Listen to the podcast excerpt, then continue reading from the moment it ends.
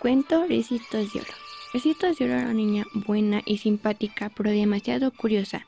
Siempre estaba mirando y revolviendo las cosas de los demás. Su madre a veces se enfadaba con ella. Hija mía, lo que haces no está bien. ¿Acaso te gustaría que yo te cogiera los juguetes del armario o me pusiera tus vestidos? Pero la niña no podía evitarlo. Le encantaba tanto mirarlo todo, aunque no fuera suyo. Una de primavera, paseando por el bosque, se alejó de donde vivía por un camino que no era el habitual. Cuando menos se lo esperaba, se encontró de frente con una preciosa casita de paredes azules y ventanas adornadas con rojos geranios. Era tan linda que parecía una casa de muñecas. Le ganó la curiosidad. Tenía que entrar a ver cómo era. Por allí no había nadie y la puerta estaba entreabierta, así que la empujó cuidadosamente y empezó a recorrer la casa. Oh, qué casa tan coqueta, está tan limpia y cuidada. Echaré un vistazo y miré. A Ricitos de Oro le llamó la atención que la mesa estaba puesta.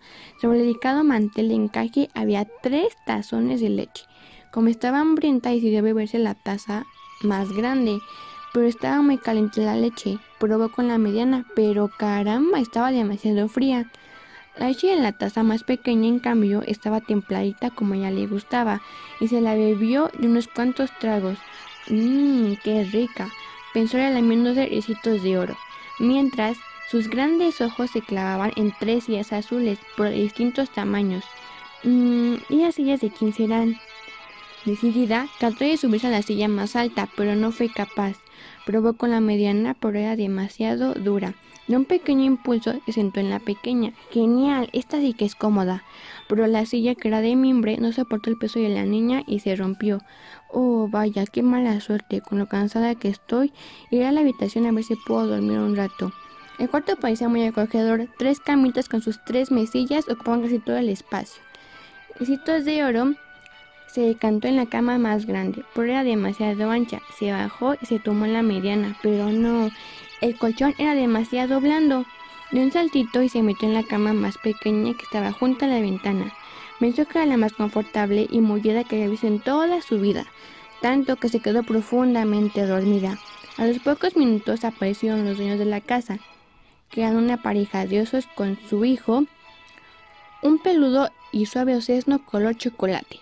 En cuanto cruzaron el umbral de la puerta, notaron que alguien había entrado en su hogar durante su ausencia. El pequeño osito se acercó a la mesa y comenzó a lloriquear. Oh no, alguien se ha bebido mi leche. Sus padres, tan sorprendidos como él, le tranquilizaron. Seguro que una explicación razonable, así que siguieron comprobando que todo estuviera en orden. Mientras, el osito fue a sentarse y vio que su silla estaba rota. Papi, mami, alguien ha roto mi sillita de madera. Todo era muy extraño. Papá y mamá osos con su pequeño subieron cautelosamente las escaleras que llevaban a la habitación y encontraron que la puerta estaba entreabierta. Empujaron muy despacio y vieron a una niña dormida en una de las camas. ¿Pero qué hace esa niña durmiendo en mi camita? gritó el osito asustado.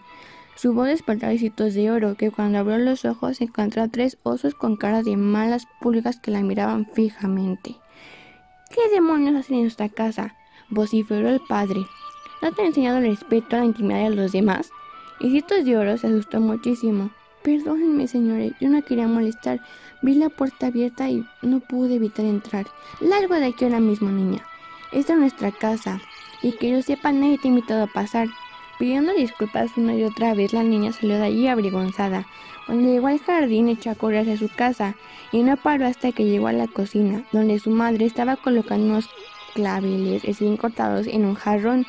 Llegó tan colorada que la mujer se dio cuenta que su hija le había pasado algo y Citos de Oro no tuvo más de medio que decirle a su mamá. Su mamá escuchó atentamente la historia y dijo unas palabras que Citos jamás olvidaría. Hija, ahí tienes lo que sucede cuando no respetamos las cosas de los demás. Espero que este susto te haya servido para que de adelante pidas permiso para las cosas y deja de filgonear lo que no es tuyo. Colorín colorado, este cuento se ha acabado.